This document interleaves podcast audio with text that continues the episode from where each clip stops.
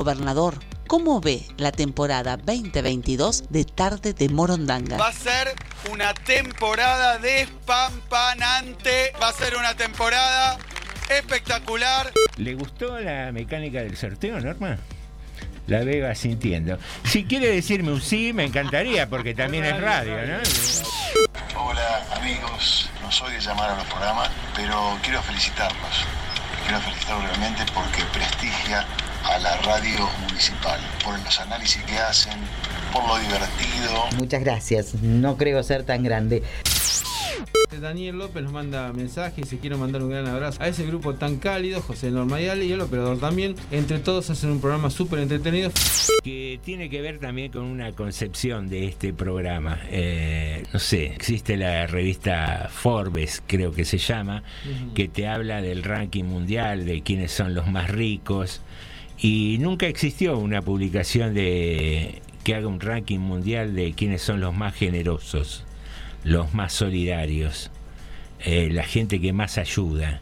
No hay mucho ranking de eso. No sé si eso no garpa, no vende, pero tenemos que ser nosotros mismos quienes vayamos eh, modificando las estructuras de pensamiento y empezar a mirar nuestra vida y nuestra realidad de otra manera. Nos dice, se nota cuando se ama hacer radio y cuando son otros los intereses. Bueno. Buenas tardes, morondangos. Quería agradecerles por haber hecho mejores las tardes de los vecinos de General Rodríguez. Yo creo que 2022 va a ser el año de tarde de Morondanga. Bueno, muchas gracias, Lucio. Imposible para mí. Nada imposible, que Venimos, venimos a revolucionar el mundo desde tarde de Morondanga. Mire que las revoluciones terminan mal a Así comienza Tarde de Morondanga. T, D, M. T, D, M. T, D, M. Tarde de Morondanga. Sumario. Sumario. T, D, M. En Tardes de Morondanga. Sumario. Sumario. Anda avisándole a todos. Hoy no te lo podés perder.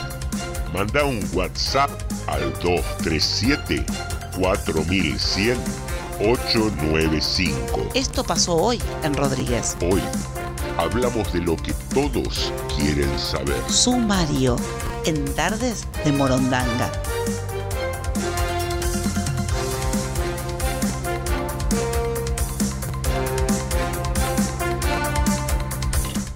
La pobreza bajó al 37.7% en el segundo semestre del 2021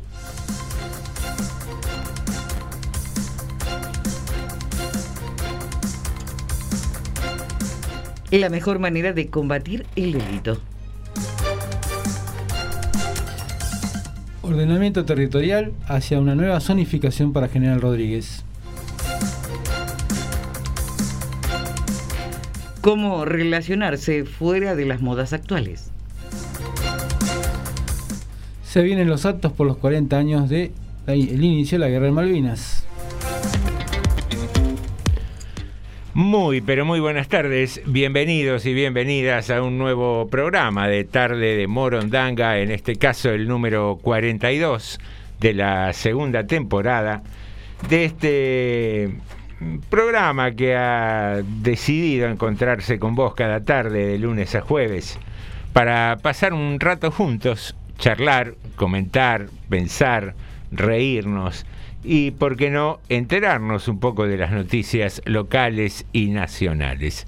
Aquí estamos en la mesa del estudio la señora Norma de Alessandro, a quien le digo muy buenas tardes. Buenas y santa, ¿cómo le va toda la peonada? La agarré por sorpresa, ¿eh? pensé que iba a ser una intro, una intro más larga. La vi ahí muy relajada, mirando para la ventanita y le tiré buenas tardes Norma de Alessandro. Nunca es por sorpresa. Nunca, siempre atenta a lo que sucede en este maravilloso estudio siempre radio. atenta. Hay que ver de dónde viene la puñalada.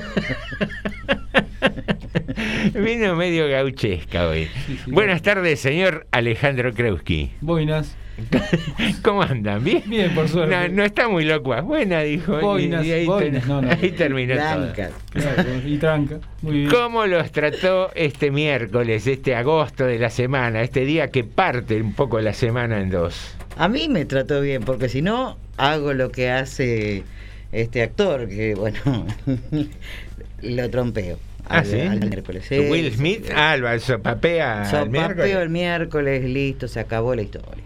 Eh, a mí Ah, me sí. gusta el miércoles, eh, está bien. El miércoles es como que uno ya va evaluando. Yo no soy violenta, ¿eh? No, No, se no, nota. no, no, para nada. Salvo cuando eh, sanitiza un poco el estudio. Pero si no, es verdad, es, es una persona muy pacífica. Eh, decíamos que eh, el miércoles nos permite hacer una especie de evaluación, ¿no? De, Es de, de- de cómo va la semana, claro, ¿viste? Empezás ahí a descubrir las cosas que te están quedando pendientes y decís, uy, me quedan dos días para hacer tal trámite. Para no hacer tal cosa. Claro, o, o decir, uy, menos mal que ya liquidé todo lunes y martes. Ahora, A no ser la dieta, que siempre se empieza el lunes. ¿Por qué se empiezan los ¿Por lunes? qué se empieza la dieta el lunes? Y no lo va a empezar un domingo. ¿Por qué no la un sábado, un viernes a la Un noche? sábado, va a empezar Un la viernes dieta. a la noche. No, el, el viernes debería ser el día Obvio, porque claro. los de- desfasajes, el descontrol un poquito viene el fin de semana. Ah, solo era el fin de semana. Ay, claro, con razón. Yo pensé que era todos los días. Deje esa porción de pasta frola, Norma. Claro, Estamos hablando de dieta. El Estamos- merengue. Estamos Ay, bueno, está tan miércoles. Eh, porque sí, decimos siempre el lunes para decir el fin de semana me mando la despedida y después son dos kilos más, tres kilos más que hay que adelgazar. ¿Y para qué? Uno dice, ¿no? Claro, viste, uno se castiga. Bueno, aquí estamos, señoras y señores. Es habitual que establezcamos alguna consigna y hoy nuestra creatividad estuvo bastante trunca, estuvo eh, Como co- siempre. como no, bueno, tampoco tanto. Creo que por favor un poquito de autoestima para este programa, le pido. Eh, Estábamos a- como el miércoles, estábamos a miércoles y no teníamos consigna, eran las 6 menos 5 minutos de la tarde y no teníamos consigna. Y a partir de ahí empezamos a repasar las noticias en la A reunión mí no me meta, ¿eh? previa de Yo- producción.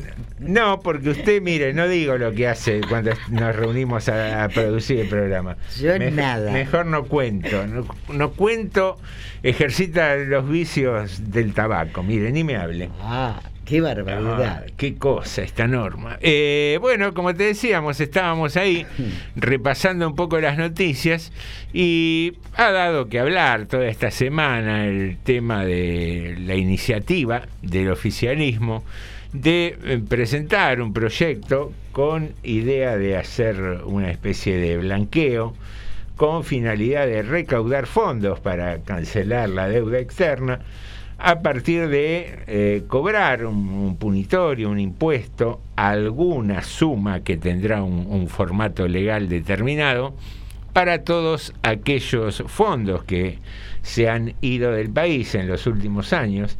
Se habla de que hay al menos 400 mil millones de dólares de argentinos en el exterior, eh, muchos de ellos, eh, o un porcentual muy alto, que han salido del país de manera ilegal. Pero bueno, veremos cómo avanza esto. Eh, inmediatamente la oposición obviamente alzó su grito al cielo, eh, diciendo que no era una manera, que era un blanqueo, cuando eh, hubo ya, tanto en el gobierno de Macri como en el mismo en el gobierno de Cristina, Ah, hubo ah. blanqueos, En el gobierno de Macri abrieron el gobierno con un blanqueo. exactamente. Que trajo un gran debate porque después por los beneficiarios ese blanqueo. Sí, y aparte, qué sé yo, no sé, hoy decir, ay, abrís un blanqueo, por ahí estás blanqueando dinero en el narcotráfico, es algo que ya lo hizo Argentina, pero no una, varias Sí, veces. sí, el, sí, sí. el tema de blanquear. También eh, es un poco ingenuo no pensar que si no hay alguna acción paralela a esto, de investigación, de Claro. rastreo de fondos y demás, aquel tipo que dijo, no, yo me llevo la plata encanutada, me la llevo a un paraíso fiscal, hoy va a decir, no, recapacité y realmente tenemos que pagar la deuda, voy a traer el dinero y lo voy a, lo voy a blanquear, ¿no? Pero bueno, son cuestiones de debate, pero que simplemente nos han servido de inspiración para preguntarnos y preguntarte si vos tenés algo para blanquear en tu vida. Si vos tenés algo como fuera del circuito denunciado, de tus vínculos, de tus relaciones, de tus amistades, que puede ser una pavada, ojo, ¿eh? No estamos hablando de cosas muy graves. Por ahí, a ver, pensemos. Por ejemplo. Ayúdenme. Sí. Eh, yo soy infiel a mi esposa. Imagínense. ¿Cómo? Que, que blanquee. Quiero blanquear. Yo soy infiel a mi esposa. Que se haga al aire si quiere. No, bueno, eh, obviamente hay libertad de expresión, pueden hacerlo, pero digo, Hoy yo, duerme yo le tengo la línea abierta al suicida. Este. Claro. no, no, no, queremos ser causantes de dramas familiares, pero no, digo. Usted a ver, quiere agarrar el caso, eso es lo que pasa. Una simple. Yo le tengo fobia, le tengo pánico a tal insecto, a las ratas, a lo que fuera, sí. y no lo cuento por pudor, por no sé, por vergüenza, para que no me tilden de miedoso, mm. eh, jugar un poco con eso. ¿Tenés cosas en tu vida que no blanqueaste? ¿Tenés cosas que has blanqueado en algún momento? Uh -huh. eh, va por ahí un poco la cosa el día de hoy. Blanqueo, blanqueo de cuestiones, de conductas, de actitudes personales, eh, de costumbres. Vaya uno a saber. ¿Qué tendrán nuestros oyentes para blanquear. Mm. Pueden hacerlo. Pueden hacerlo con un. Eh, saca una, una pancarta, Norma. ¿Cuántas cosas tiene que blanquear? No. un mando, vio como. Do, dos hojas claro, oficio sacó, estaba, dijo. ¿Puedo empezar? Y sacó. Jugular nomás que y, claro. Como los de los discursos claro. dicen, no me vine preparado y sacan tres páginas del bolsillo. bueno, normal. Bueno, pueden hacerlo al 237-4100-895 o bien a la página de Facebook de la radio. Allí pueden enviar un texto y contarnos qué cosas les gustaría blanquear, qué cosas no tienen blanqueadas o qué cosas eh, han blanqueado a lo largo de su vida. Norma, la, la, vi muy impetuosa. ¿Gustaría usted iniciar? Sí, voy a tener que hacerlo, porque esto no lo sabe nadie. Eh, en realidad eh, tengo unos fondos muy importantes y estoy haciendo un plan de ahorro muy, pero muy, muy importante y no se lo he dicho nunca a nadie. Es realmente lo que tengo que blanquear. Y me va bien, me va bien, porque ya tengo una bolsa llena de monedas. Voy poniendo de 5 centavos, 25 centavos, de 10. Bien. Las de un peso me están costando. y tengo un capital importante, porque imagínense la cantidad de monedas que ya tengo. Le digo que hoy la, la gente que se dedica a la reducción de metales eh, seriamente debe tener un capital importante. Hoy valen más un la dijo Quiero blanquear, quiero blanquear eh, mi capital. Es, es todo el capital que poseo. No sé por qué se ríen, porque estoy no, no, no, está, está muy bueno. Me quiero comprar un autito con eso. Muy bien, muy bien. Eh, yo le aconsejaría que más que contarlo, el dinero lo pese. Hoy, hoy, hoy, las monedas valen más por su peso que por, ¿Ah, su, ¿sí? por su valor nominal. No me di. Pero yo no, no, no, está mal, no está mal. Tampoco. Sí, sí, sí.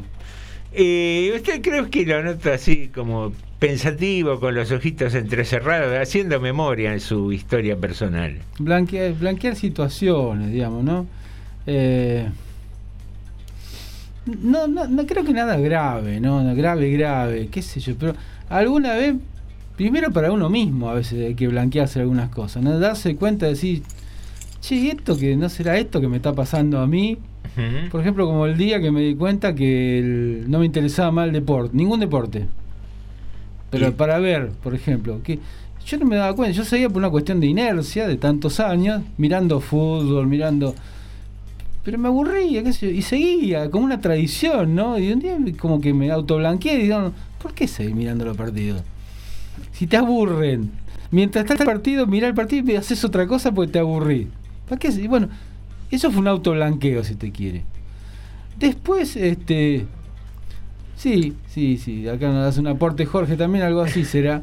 Pero digo, Eh, después hacia los demás y, y uno a veces de que en algunas relaciones blanquearle de lo que uno piensa realmente de la persona, sería interesante puede hacerlo.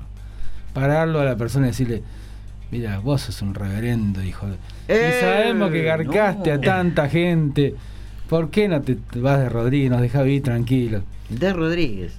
Por lo menos, Ah. por lo menos, digamos. Por lo menos tira algún otro distrito. 15 kilómetros para no es tan lejos, digamos. Tampoco le pido, tampoco pido que se vaya Moreno. al exilio, digamos. Rodríguez, se vaya a Rodríguez. Eso sería lindo poder hacerlo, pero bueno, uno vive en una sociedad no, no es tan sencillo. ¿Qué es eso? Y después, ah, hay otras cosas que uno se da cuenta de se blanquea a, a veces a los demás ciertas cosas que a uno le pasan. Eh, pero digamos, no- creo que no son cosas serias. Digamos, si es serio, bueno, ya es otro ya es otro problema, ¿no? No sé, pero este, una cosa, por ejemplo, que me, me pasa, que miro ciertas circunstancias de la gente, eh, y a veces en la ficción y a veces no tanto, y pienso en la, ¿cómo le puedo decir? En esa, esos finales tipo de película heroico, que el tipo no se resigna y prefiere, tipo Telma y Luis, antes que entregarse. Siempre pienso, tengo en mi cabeza esas cosas así. Y digamos que la otra vez se lo conté a alguien que me pasaba ese y se movió. A mi señora se lo movió de risa. El otro día con una novela que terminaba bien, le digo, ¿no? Y usted me dice, ¿y qué tiene que ver con esto? Bueno, es algo que a mí me pasa. Ver cosas así y pensar a veces en las peores soluciones que pueden ocurrir. Y me decía, che, pero no será muy dramático lo, lo tuyo. bueno, pero es lo que me pasa a mí, digamos. Son tonterías si usted quiere, pero bueno, de esos tipos de blanqueo. No, no tengo nada tan serio como para decir blanqueo esto. ¿Qué sé yo? O no me di cuenta todavía. No, por ahí a veces uno no se da cuenta, qué sé yo. A, mí me ha pasado eh, a veces de, de blanquear, a ver, de, de tomar la decisión de irme de lugares donde no estaba cómodo y que estaba por una cuestión de... de corrección política, por decirlo Claro, de, algún sí, ma- sí, de sí. alguna manera. No sé, me acuerdo de, desde adolescente que me pasaba eso. Una época estaba, éramos un grupo de amigos que nos conocimos un poco jugando al fútbol, qué sé yo, y después se había vuelto la rutina terrible. Me acuerdo un verano que fue de ir todo el día a la pileta, a la noche salir y al otro día ir a la cancha a ver el partido. Pero había muchos hinchas de Racing que íbamos a la cancha, qué sé yo.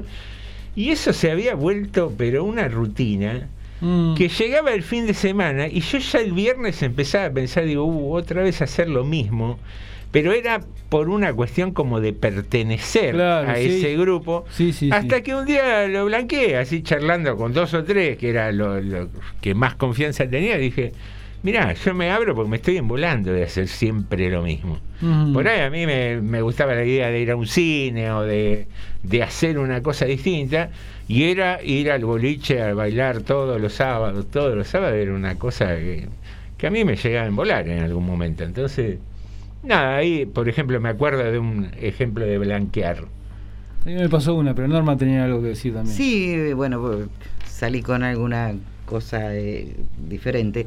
Pero si yo tengo que blanquear algo de, de mi, de mi personalidad o de cómo soy realmente, es que me aburro muy fácilmente de las cosas, de muchas cosas.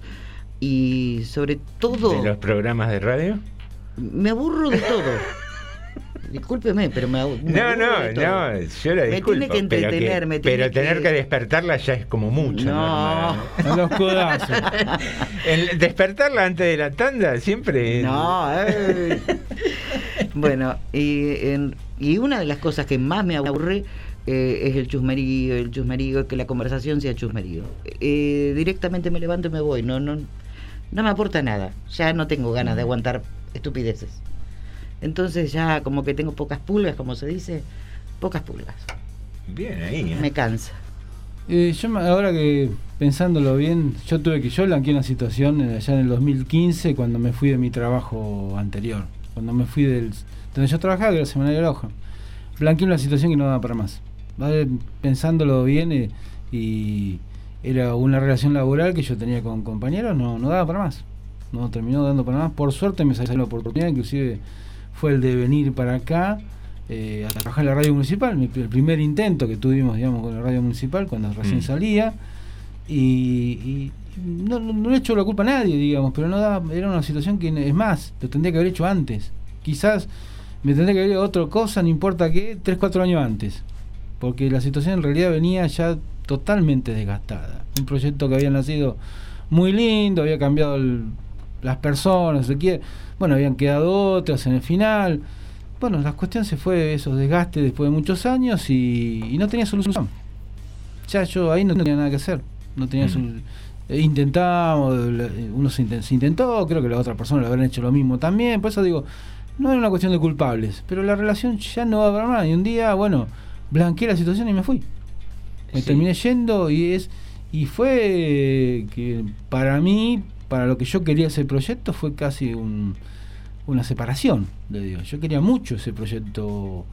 No fui uno de los fundadores, pero casi, casi de- del diario. Y bueno, me dio mucha lástima, pero dije, bueno, esto no va más. No va más porque me voy a enfermar yo acá adentro. Claro. Entonces decidí irme, decidí irme y justo vino esta posibilidad, pero si no me hubiera ido igual. Yo viendo la cosa en ese momento me ido igual. Sí, pasa mucho eso, eh, o al menos a mí me ha pasado en emprendimientos comerciales, ¿no? Que uno por ahí los arranca con en sociedad con alguien Sí, y, y con un montón de puntos eh, u objetivos en común y después en la práctica, en el día a día, es como que la cosa a veces se va complicando y, y sí, recuerdo haber también irme de, de algunos emprendimientos porque uno con mi hermano, por ejemplo, porque ya empezamos a ver las cosas con una óptica distinta. claro. Entonces, antes de profundizar por ahí diferencias eh, u otro estilo de cosas, decir, bueno, mira, hasta acá llego, seguí vos, después vemos cómo arreglamos, Sí, sí, sí. eh, pero correrse, ¿no? Es un- eh, también es una manera de blanquear algunas situaciones donde Sí, uno sí. no está cómodo. no, Yo sí. tengo una virtud muy interesante. Cuando, por ejemplo, eh, le dan la la cháchara, le dan y le dan, y por ahí a uno no le interesa lo que está hablando el otro. Eh, yo me voy, me vado, me Ah, voy. con razón me que voy, nos- me les voy. pasa en este programa. Ay, ahora entendemos voy, porque a veces le hablamos y no nos contesta. tampoco hace falta que le No. cuente a los oyentes todo lo que hace, Claro.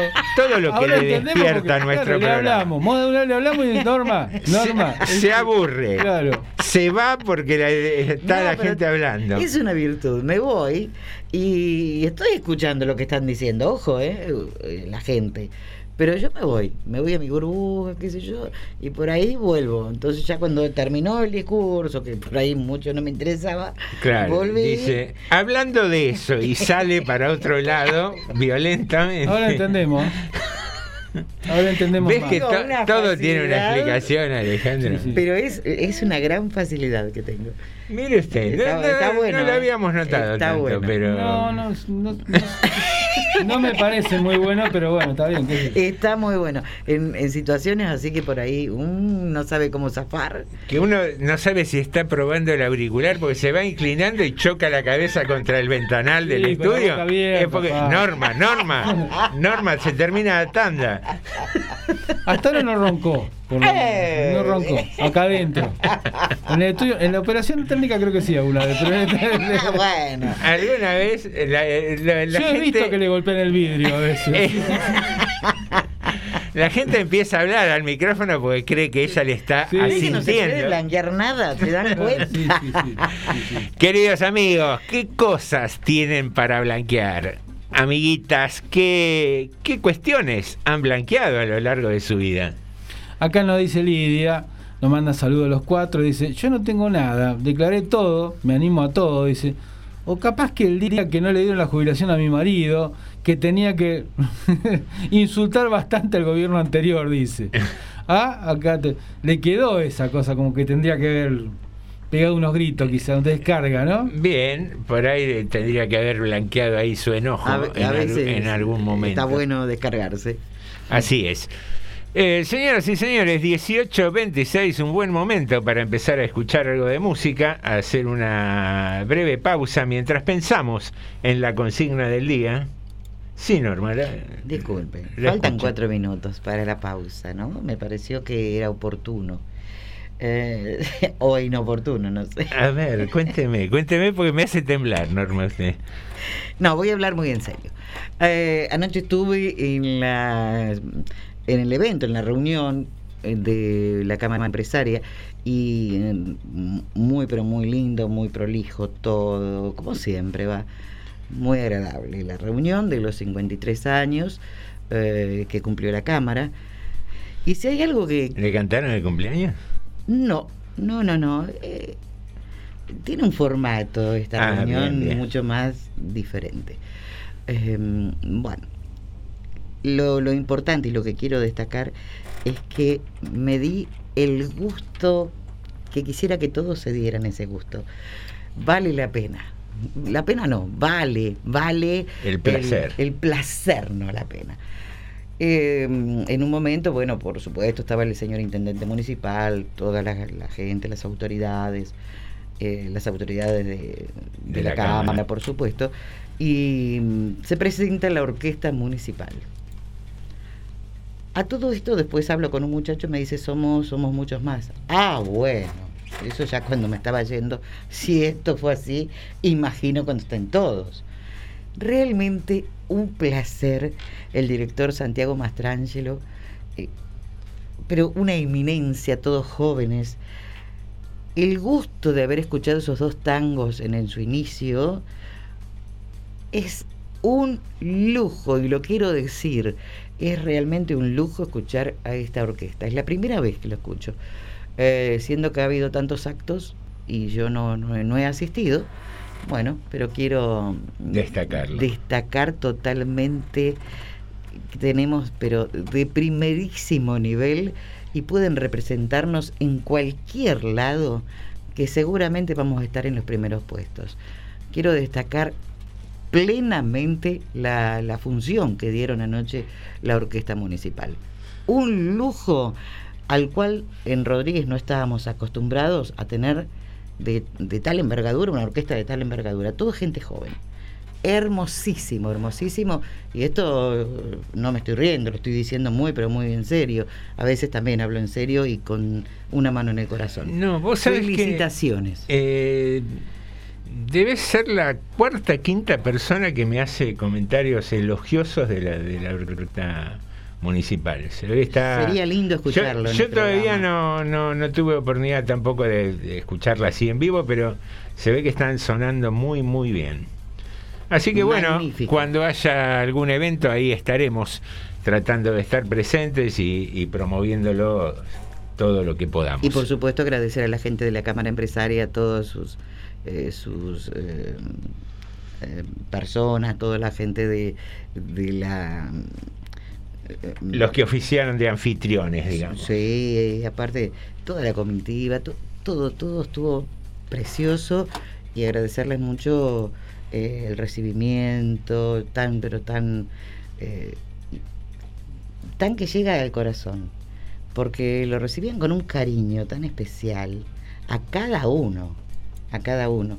Así que muchísimas gracias por lo que nos han brindado. Muy bien, ha sido el agradecimiento de Norma para el evento de la Cámara Empresaria de General Rodríguez. Ahora sí, siendo las 18.30, vamos a un poquito de música. Jorge, cuando quieras.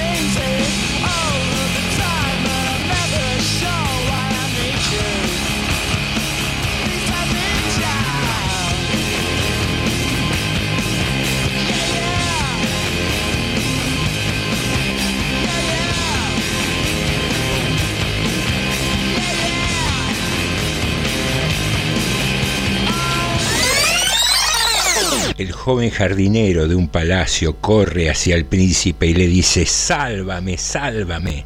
Encontré a la muerte esta mañana y me hizo un gesto de amenaza.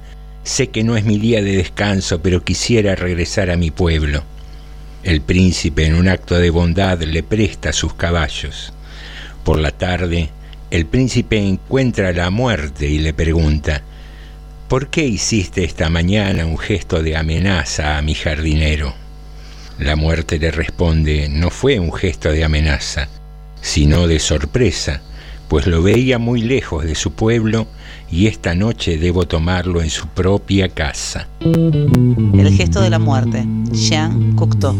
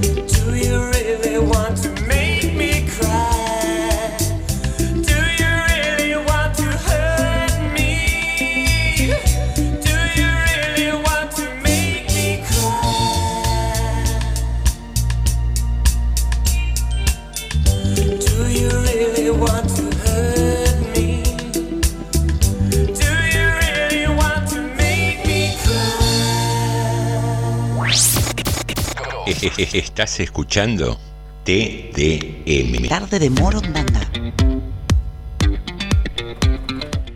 Muy bien, queridos amigos, 18.37 y, y iniciamos el segundo bloque de tarde de Morondanga con noticias.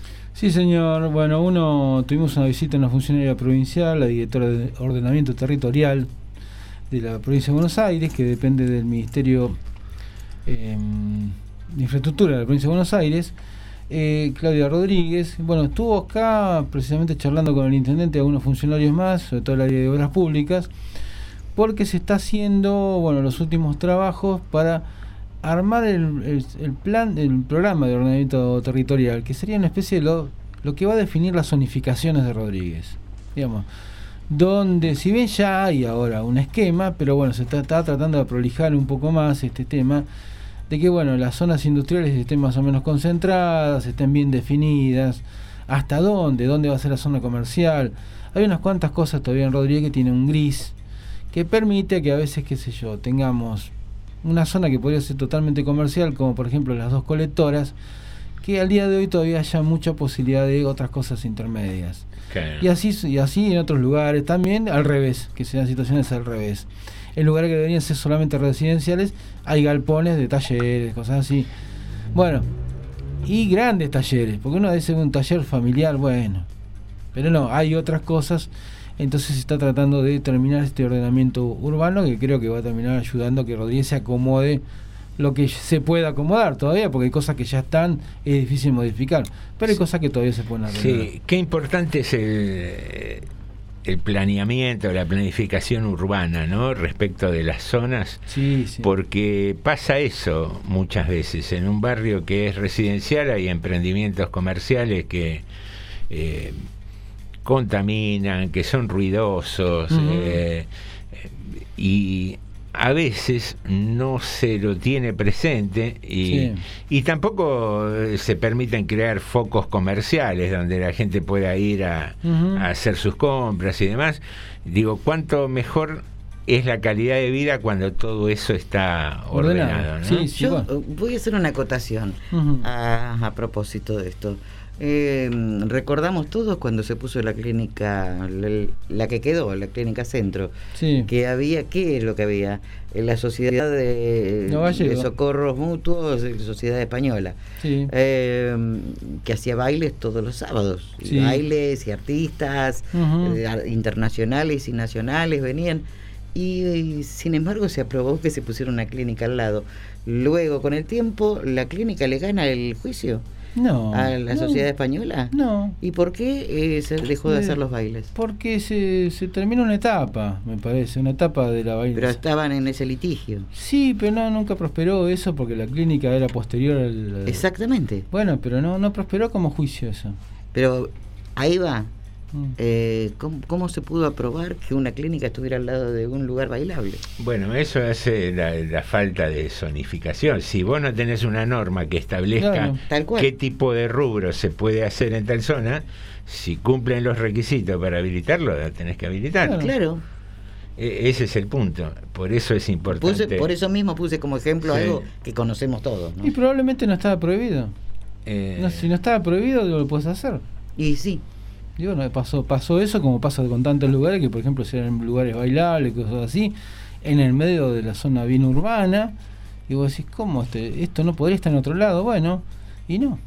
porque diferente es cuando se pone una empresa Mm. y por lo regular quienes trabajan ahí empiezan a comprar alrededor. Ajá. Que hay lotes, que hay lugares, qué sé yo, y empiezan a comprar, a comprar y quedan en el medio de un barrio grande. Mm. Eso ya es diferente. Bueno, el tema es, bueno, precisamente es eso, ¿no? Eh, por ejemplo, acá hay barrios de Rodríguez que tienen esas características, que tienen un montón de industrias, pero tienen cerca predios vacíos. Bueno, la idea es que no se lote para el domicilio, eso, que se podría hacer hoy, quizá hoy en día. claro. Bueno, que esos barrios no se loten, que sean solamente industriales. Y que en otros que hay vivienda no, no tengan industrias o tengan industrias muy, insisto, el taller mecánico, quizás, Y sí, bueno, Mm. cosas así, digamos, pequeños galponcitos, Comercios chicos. comercios Comercios. chicos, pero no grandes superficies comerciales ni grandes superficies industriales, que hoy en día to- ya estaba limitado, porque hubo distintas limitaciones, pero ordenar también esas limitaciones. Mm. Para que no haya ordenanzas y reglamentaciones que inclusive a veces se chocan entre sí y que a veces impiden que gente que quiere venir a invertir de buena en serio, con, de- bueno, con buenas intenciones se encuentra con cosas que están desordenadas y no ayudan. Bueno, esta es un poco la idea, se está avanzando de todo. Supongo que en unos meses ya tendremos este plan. Antes esto se llamaba el plan regulador en sus tiempos. Creo que no se llama más así ahora. Porque el tema no es para planificar de- para dentro de un año o dos. El tema es planificar para un futuro largo. Eh, Rodríguez va a seguir extendiéndose. Bueno, esa es un poco la idea. Esa es la idea. Pero bueno, son a veces esas cosas son como grandes frases y que Sí. luego con el tiempo no se Pero cumplen. hay ¿no? que pensarlo. Y, y aparte, un poco lo que siempre comentás vos, ¿no? Rodríguez en sus orígenes se, se urbanizó de manera atomizada, sin, Claro. sin mucho control y. Atomizada, me gustó esa frase.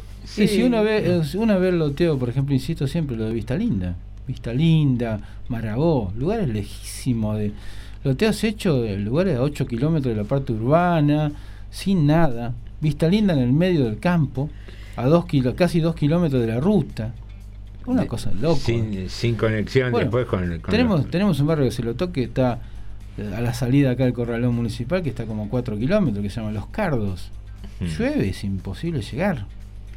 Y son, son 10 chacras, 12, pero, Pero se lo- había otro concepto en aquel momento, a, a eso me refiero, No, había otro concepto. no, no. de, Un del poco sí. campo allá, Ah, y sí, les gustaba el campo en el medio de la nada. No, no, no, no, los que compraban por ahí. No, se aprovechaba vacíos legales que ahí se loteaba cualquier cosa. Sí, sí. Se hicieron grandes negocios, inclusive en loteos que se sabían que no se iban nunca a terminar de poblar, pero se vendía y listo, después que la gente viera que hacía. La verdad era eso, tampoco Claro. importaba mucho. Eh, eh, porque, a ver, eh, la ambición comercial seguramente lleva a esas cuestiones, ¿no? Eh, lotear para vivienda en lugar donde no tenés infraestructura, no tenés camino de llegada, eh, no tenés medio de transporte, es todo un... Peor un fue tema. una inmobiliaria que había allá en mi barrio, que no sé ni cómo se llama, pues si no lo diría, eh, que venía la gente, iba a su, a su lote y aparecía otro y decía, no, es mío. No, es mío. Ah, Eh, llegaron a lo venderlo cinco ven- veces el mismo lote. Bueno, pero eso ya, Cuatro, ya eso cinco es estafa. No, ¿no? sí. Eso es- Fue eso una es- estafa, obvio. Esto es estafa. Pero había mucha gente estafada. Bueno, pero insisto, son, son cosas distintas. Acá estamos hablando de falta de Mm. planificación, ambición, si vos querías, aprovechando el gris de la legislación, eso es un delito ya. No, pero cuando dijo desme- ambición desmedida, eh, estos se fueron al otro extremo. No, estos son, estos son chorri estafadores. Estafadores. Los otros a lo mejor aprovechaban zonas grises o, o directamente una falta Sí, de planificación o- del Estado que no pensaba en eso también. Y se hizo, a mí cuando a veces me dicen, la, la- la- la- digamos, como que la, hay gente de Rodríguez todavía tradicional que, te, que, que le que echa la culpa a un montón de recién llegados a Rodríguez por cómo cambió Rodríguez. Mm. Y yo le digo, mirá que estas cosas los loteos lo hicieron los de acá, te digo los apellidos. ¿eh? Vienen de antes, claro. Vienen de, vienen de antes de familias muy tradicionales, Rodríguez, son los que hicieron estos loteos, ¿eh? No, los que permitieron, quizás los dueños no, los que permitieron los loteos son gente muy tradicional de Rodríguez, ¿eh? Y, y bastante echaron a perder muchas cosas de Rodríguez, por lo mal que lo hicieron. Pero bueno, son cosas que pasan. Sí, Eh, la funcionaria Claudia Rodríguez me dijo que vino. No. Sí, Sí. sí, viene, Claudia Rodríguez. ¿Es verdad que le pusieron un pasacalle, le dijeron Claudia Rodríguez, bienvenida a IDEM? No. Eh, sí, sí, sí, le pusieron así, sí, sí, sí, sí. Claro, sí, sí. Ay, Norma, ¿por qué hay que explicarte los chistes? No creo que haya que aplicárselo, no, fue, un no le- chiste no muy- fue un chiste malo simplemente. Sí, sí, sí, sí. Pero bueno, no, Es, es lo que podemos a esta hora del Claro, día, sí. eh, en nuestra sección de humor. Bien, eh, ¿alguna...? Hay más, pero no sé si tiene informes Eh, también. Tenemos informes, Bueno, tenemos un informe que nos quedó pendiente de ayer que a mí, me- Ah, me, a mí me preocupaba. eh, ahora ya caí. Idem, Rodríguez Rodríguez. Ah, Ah, Rodri- Alcoyana, Alcoyana, dijo. Eh, me tenía muy preocupado el tema este del de la copa de vino, Norma, que usted ¿Qué me la pasó quería, con la copa de usted me vino? la quería sacar. La copa rota. Sí, vio, eh, yo no sé qué va a pasar con esto de, de, de que no me quiten mi copa de vino. No, no me quiten mi copa de vino, por favor. ¿Qué Es pasó? rico saborearlo. Ah, Ah, ahí estamos. Justamente que no me quiten mi copa de vino. Los especialistas desaconsejan el consumo de cualquier alcohol. Uy, sonamos, ya empezamos mal. Arrancamos mal. Vos que estás con el ni alcohol en gel todo mucho el ni día. poco. Ahí está, ni mucho ni poco. Tampoco la típica copa de vino tinto, una idea muy extendida entre los mayores y que aún cala en algunas generaciones actuales. La ciencia no lo avala. Oh, no será posible. El consumo de alcohol puede aumentar el riesgo cardiovascular, según una nueva investigación dirigida por un equipo de- del Hospital General de Massachusetts y de la Universidad de Harvard. El estudio desafía la teoría de que el consumo ligero de alcohol beneficia la salud del corazón y, sugiere que, en cambio, pueda atribuirse a otros factores de estilo de vida eh, comunes entre los bebedores leves a moderados. La investigación, dirigida por un equipo del Hospital General de Massachusetts, eh, incluyó a 371.463 adultos con una edad media de 57 años y un consumo medio de alcohol de 9.2 bebidas por semana. Todos eran participantes en el biobanco del Reino Unido, una base de, datos biomédica a gran escala y un recurso de investigación que contiene información genética y de salud detallada. De acuerdo con los estudios anteriores, los investigadores encontraron que los bebedores leves a moderados tenían el riesgo más bajo de enfermedad cardíaca, seguidos por las personas que se abstenían de beber.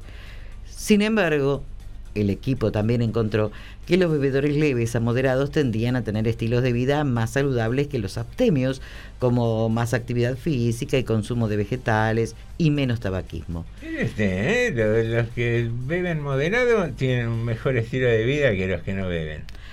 Teniendo en cuenta solo algunos factores del estilo de vida, se redujo significativamente cualquier beneficio asociado con el consumo de alcohol. El estudio aplicó las últimas técnicas de un método llamado aleatorización mendeliana y que usa variantes genéticas para determinar si un vínculo observado entre una exposición y un resultado es consistente con un efecto causal.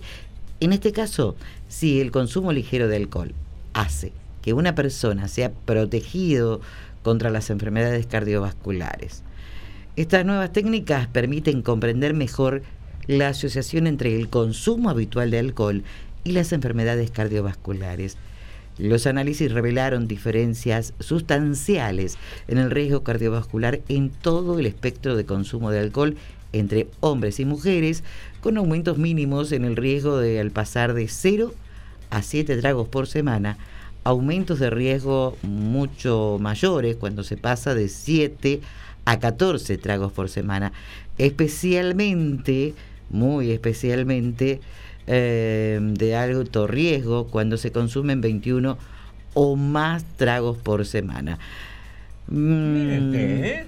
Así Eh, es. Quiere decir que la gente que, a ver, vamos de vuelta de acuerdo a lo que dijiste. Los que beben hasta 7 tragos por semana, que son bebedores leves, hay una leve, eh, un leve incremento en el riesgo, más cuando ya estamos de 14 en adelante.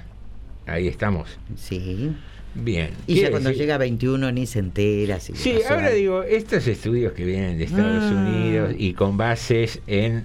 eh, lo, que me, lo que me llamó la atención es la base esa biomédica de 350.000 personas Ujú. y que la pueden usar distintos, distintos centros, ¿no? Así es. Y digo yo, un trago, ¿a qué le llaman? Porque una cosa es la copita de vino, en Europa se toma mucha bebida blanca, me parece a mí. Mm, Yo porque estoy, estoy defendiendo el vino. Seguí, Pero- seguí, pero yo... Vamos, vamos ver. por más. Por lo tanto, mientras que reducir el consumo puede beneficiar incluso a las personas que toman una bebida alcohólica al día, los beneficios para la salud eh, de reducir pueden ser más sustanciales y quizás más significativos desde el punto de vista clínico en aquellos que consumen más. Los hallazgos afirman que no se debe recomendar la ingesta de alcohol para mejorar la salud cardiovascular. Más bien, que reducir el consumo de alcohol probablemente reducirá el riesgo cardiovascular en todos los individuos, aunque, aunque en diferentes grados, según, según el nivel actual de consumo. Así concluía el estudio. Mire usted, ¿eh? O sea, O sea, Alcohol lo que cero. yo le digo a Krewski, tomate una copita de vino, no va, parece. no es un buen consejo según este estudio. Mire, yo lo que sé que con el estrés que se vive hoy en día, eh, yo no digo un vaso entero, yo no tengo ningún estudio hecho, pero aunque sea un cuartito de un cuartito de, de ¿Un copita. de vino? No, de la botella no, ¿eh? un dedo, un dedo pero De la vertical. copita, no. Un cuartito del, De copita. Ah, de copita. Sí. Un es como- vasito. un- No, es- un ya le metió un. Un de baldecito, un baldecito. Un balde, claro, esos baldes. No, ahí va el, Una- va el champán con los hielos. una palangana, Ese no es la copa, larga, larga. Un dedo, pero una palangana. Pero no, se agarró, pero mirá lo que se agarró, mira. Está bien. Dejá, pero eso era para el champán y le, met- le metió vino adentro y se lo tomó. Pensó Bueno, que era la copa. Es muy de película yankee, ¿no? Eso de llegar y servirse el whisky. el- el- acá no se toma tanta bebida blanca, me parece. No, no hay costumbre en las casas. Yo no soy racista, ¿eh? Yo, yo lo que digo es muy de- ahí las películas han inculcado una serie de escenas que nunca en la vida real casi no, que no, no se dan casi nunca, ¿no? Eso de llegar a una casa y lo primero de hacer agarrar La y- copa. la copa, buscar ¿Qué la copa? copa. ¿Querés un mate? No, ¿Un café? bueno, por eso digo, las películas, bueno, como otras cosas, ¿no? Que han, que han puesto que no sé, en la vida real es difícil. Pero espere un tiempo, ya, ya se está eh, instalando eso de la copa, ¿eh? ¿Sí? Eh, sí, en muchos lados. Yo voy a algunos lados y me dice, ¿tomás una copita? Y bueno, ¿qué le voy a decir? Que no, tampoco le voy a andar despreciando. Yo a la, creo- a la yo no quinta, quiero a la quinta copa después, bueno. No, pero yo creo que más que en las casas, nosotros tenemos la costumbre de ir al bar, al boliche y ahí Ay, tomar. pero yo no voy al boliche. Claro. a No, jugar pero a a ver, carta y a uno- tomar una ginebra. Sí, por ahí No. bebidas como la cerveza. En verano llegás y te dicen, ¿querés una cervecita? Eso sí. Ah, ¿sí? ¿Se dice así ahora? Sí, pero no sé, llegar a las 6 de la tarde a una casa, te invitan y llegás a las 7 6. de la mañana, con razón. 7 de la mañana. Y me ¿Qué te dice? ¿querés una cervecita? Y yo le digo, no, no desayuné todavía. ¿Tenés un No, poquito de café no, con leche, algo? Y se me ofendió. A las 7 de la mañana. 7 de la mañana me dijo, Pues ¿querés una que yo una época entraba a laburar a las 7 y íbamos un rato antes para tomar un café en el bar de la esquina Sí. y había gente que seis y media de la mañana le estaba entrando a la caña, Sí, a la sí. Ah, pero bueno, en el campo también es muy normal. Venga, una caña. Así está el campo, Norma. Bueno, Toda la vida fue así, ¿eh? Y tomar oporto el tipo con después huevo. manejaba el tractor y en 8 hacía la, la recolección. de- Claro. Claro, hacía, en vez de 4 a los 8 hacía. Sí. ¿Qué No, y tomar oporto con una yema de huevo Ay, batida, por- eh, sí, ¿la probó? Tiene que probarlo. Bueno, yo hay, cosas, para el hay frío. cosas que no me gustan sin probarlas. Pero salen a las 4 de la mañana a, a- a ordeñar. ¿Qué, con el frío qué hace? Tienen que tomar algo que les caliente el cuerpo también. Bueno, un café. Es normal, no, es una normal. excusa para tomar eso, Norma. Pero qué cosa. Lo que pasa es que usted no toma. Pero aparte, no, no tomo. Pero Yo aparte, le voy a decir una Si usted cosa. me dice que está en Siberia, que está a 20 grados bajo cero, le digo, bueno. Yo les voy a decir una cosa. No. Antes la, la, la escarcha era terrible. Las heladas eran terribles. Ustedes se acordarán. Usted cree que se debe acordar. Sí, me acuerdo, sí. Bueno, pero en- más en el campo. Íbamos a tomar el colectivo de 7 y cuarto para venir a la escuela. Sí, Y yo desayunaba normalmente Con cualquier chica normal. con grapa. Y antes de salir me tomaba un cuartito de copitas esas chiquititas de... Ahora entendemos. De anís. No, que anís, de licor de chocolate o de dulce de leche. Y eso me daba calorcito Mm. para esperar el colectivo en la parada, había que ser guapa. Claro. ¿Y, y cumplía bien sus tareas escolares? No, tomaba un tampoco, cuartito. pero tampoco. Pero, Le daba un beso a la botella, Es más, se dormía en, el, se dormía en la mesa. Pero llegaba de buen humor a clase siempre. Siempre de buen humor. Ella después se iba en la clase y se dormía arriba del, del escritorio. Pero bueno, Esto tiene que ver con la consigna del día. Cosas que tenés para blanquear. Norma blanqueando que le daba ah, el blanqueó trago. que antes de abrocharse el guardapolvo y salir, le entraba la copita. Iba al secundario ya. 18.57, un buen momento para hacer una pausa y regresar a tardes. De Morondanga. Escuchás música que no encontrás en ninguna otra radio. Radio Municipal. FM 89.5. Porque somos distintos. Noticias al instante. Música sin tiempo. Para los 360 kilómetros cuadrados de nuestro partido, transmite Radio Municipal 89.5, la radio pública de todos los y las rodriguenses. ¿Qué es desafiar el destino? Bueno, una, una gran pregunta. Para mí desafiar al destino es no dormirse sobre la idea de que está todo predestinado. Desafiar el destino para mí es cambiar tu historia.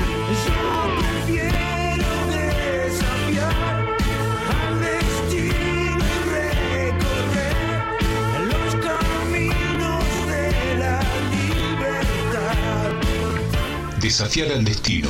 Los miércoles de 20 a 22 horas. Por FM 89.5. Radio Municipal. Para mí es justamente rebelarse contra ese destino. Desafiar al destino. Una invitación para hacer algo distinto con lo que nos pasó.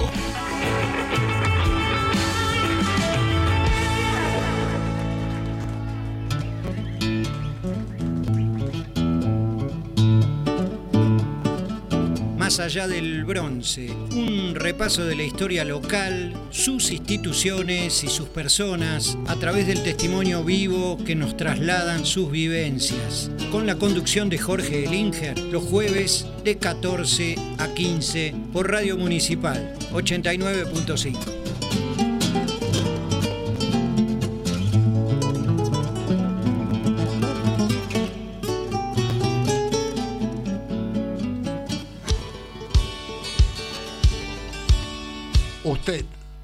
usted soportó como un espartano los años de Macri, Vidal y Cuba.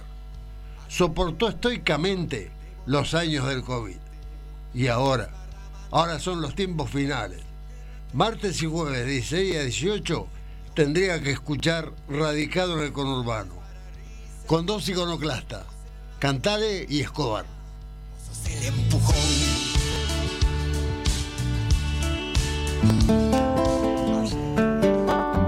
Soy Carlos Montiel, veterano de la Guerra por Malvinas, y junto a Lucía Cachazo te invitamos a escuchar todos los miércoles de 13 a 15 horas Malvinas, Tierra Querida. Te esperamos.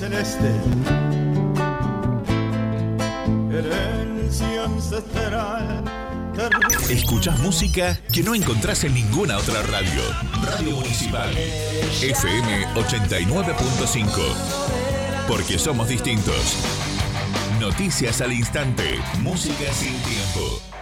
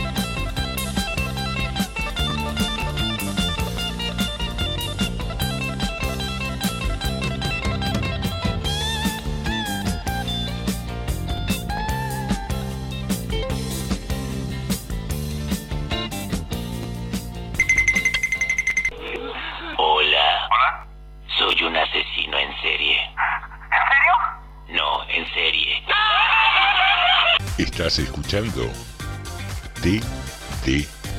Tarde de Morondanga.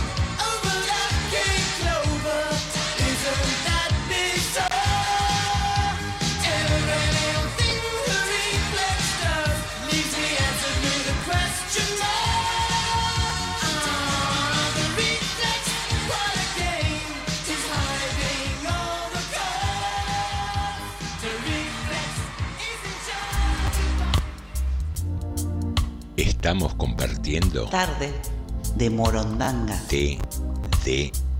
Bueno,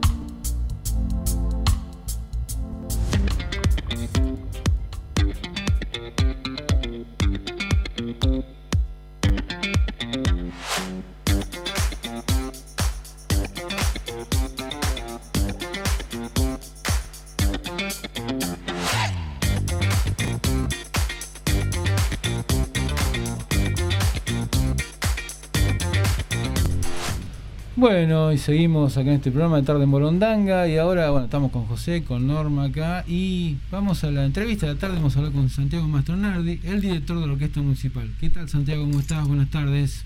Hola, ¿cómo están? Buenas tardes. Ahí te escuchamos un poquito bajo, a ver si podemos levantar ahora. ¿Me escuchás bien vos? Mm, yo no te escucho bien, a ver si podemos... A ver, ahí, Santiago. Ver ahí cómo me escuchan. Ahí un poquito mejor. Te escuchamos un poquito mejor. Tenemos un ruido de fondo, pero te escuchamos mejor. Voy Bueno, lo más fuerte posible. ahí está. Bueno, Santiago, queríamos hablar con vos. Bueno, precisamente hace un ratito estábamos hablando con, con Norma, precisamente la actuación de la orquesta eh, en la Cámara Empresaria. Pero bueno, no solamente en la Cámara, han actuado en unos cuantos lugares los últimos días. con Han tenido muchísima actividad. Contanos un poco cuál es la actualidad un poco de la orquesta, de la orquesta municipal y qué es lo que se espera para este año. Dale, dale, sí, la verdad que marzo fue un mes por demás intenso, donde hubo los ensayos intensísimos preparatorios para filmación de videos, grabaciones y conciertos, tuvimos seis conciertos a lo largo del mes. Eh, la orquesta hoy día eh, está sonando, la verdad, un sueño. Quienes estuvieron ayer en, en la Cámara Empresaria lo disfrutaron y yo particularmente dirigirla en ese ambiente que se escucha tan bien, que tiene una acústica excelente, eh, me quedo muy, muy conforme porque como es una orquesta que sale mucho y que toca, digamos, de, de manera muy generosa en muchos lugares, de repente tocamos en la calle o en lugares al aire libre que no se escuchan muy bien, nosotros no nos escuchamos muy bien. Claro. Tocar en un lugar con buena acústica, la verdad que es un, un pequeño regalo que nos hacemos que, que lo recontra valoramos. Hoy día la orquesta tiene 20 músicos, todos que cobran una beca que el municipio, a través de la gestión de Mauro y de Claudia Guerra, hemos logrado, la Dirección de Cultura ha logrado que se genere una beca auténtica del municipio, digamos, no es un- una beca cualquiera ni, ni un plan como pueden ser muy valiosos en otros ámbitos. Esto es una beca original, auténtica, que el municipio aporta a 20 músicos jóvenes, talentosos, para que le den cuerpo, le den su, su arte y, y su- sus conocimientos a la orquesta municipal. Entonces, hay un compromiso muy lindo, un grupo humano hermoso también. El año pasado estuvimos haciendo las audiciones para los músicos nuevos que entraban. y Lo hablamos con, con algunos integrantes de la orquesta que participaban en el tema de las audiciones. La parte humana es muy importante también porque tienen que ser músicos que entiendan que no es solo tocar buena música y estudiar y llevar adelante un buen repertorio, sino ofrecer la música orquestal a todos los barrios, el hospital, escuela, en la calle, en eventos, en actos. Entonces, la parte humana realmente es tan importante como la parte musical. Me Sí. preguntabas de- sobre cómo viene el año. Claro.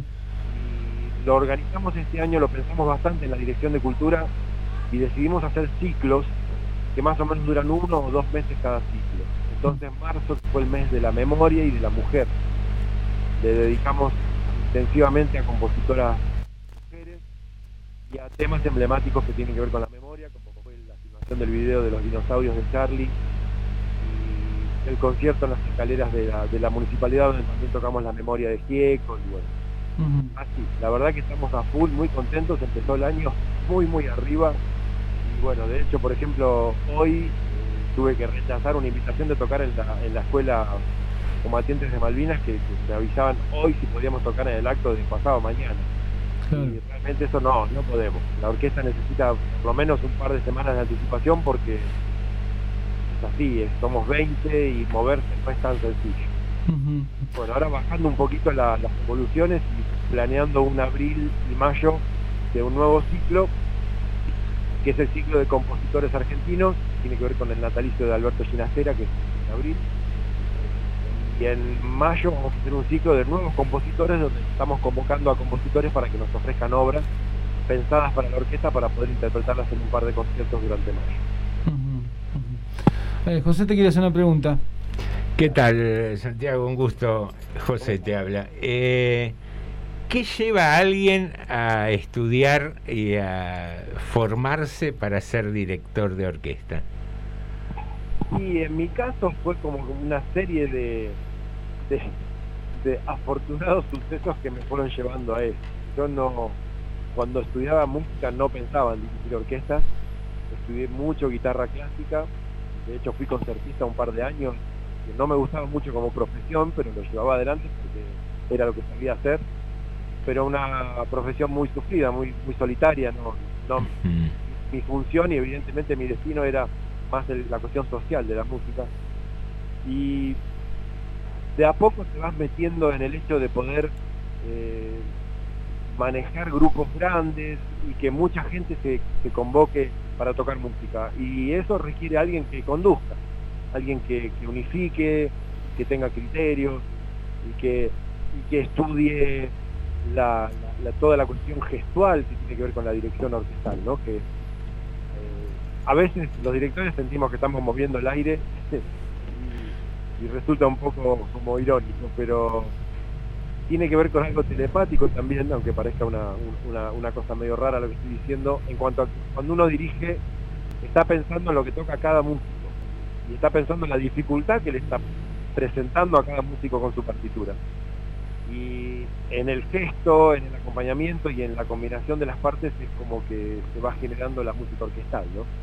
Así es. Yo creo que tiene mucho que ver con esa, esa pasión de querer que mucha gente haga música junta. En mi caso, para mí eso es algo mágico y es lo que me llevó a después de estudiar con varios maestros y a recibirme en la Universidad de Avellaneda, donde de ahí tengo mi, conocimientos más profundos sobre dirección. ¿no? Eh, Eso fue lo determinante. Y, y abriste una puerta ahí, eh, que, que lo dijiste como al pasar, eh, la función social de la música. Eh, hoy, como director de, de- de orquesta, de una orquesta como la del municipio de General Rodríguez, ¿en qué sentís que le podés cambiar la vida a, a la gente con la música, cuando vas a un barrio, cuando alguien escucha a la orquesta, ¿qué, qué pasa más allá de esa magia de dirigir, de lo que hablabas, de la batuta y demás? Eh, ¿Qué hay de carga atrás en, en cada presentación? ¿Con qué soñás que puede producir la música? Mira, hasta dónde llegue ese acto de, de llevar músicas a donde nunca llegaron, no sé, no lo puedo saber.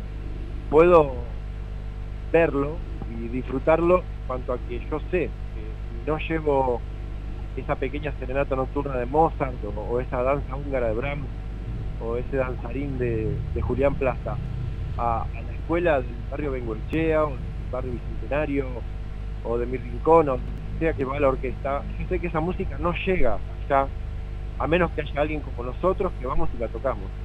Mm. Ojalá hubiera muchísimos más músicos y orquestas que, que tomaran ese legado. Eh, yo lo, lo, comprendí muy fuertemente cuando conocí a Miguel Ángel Estrella.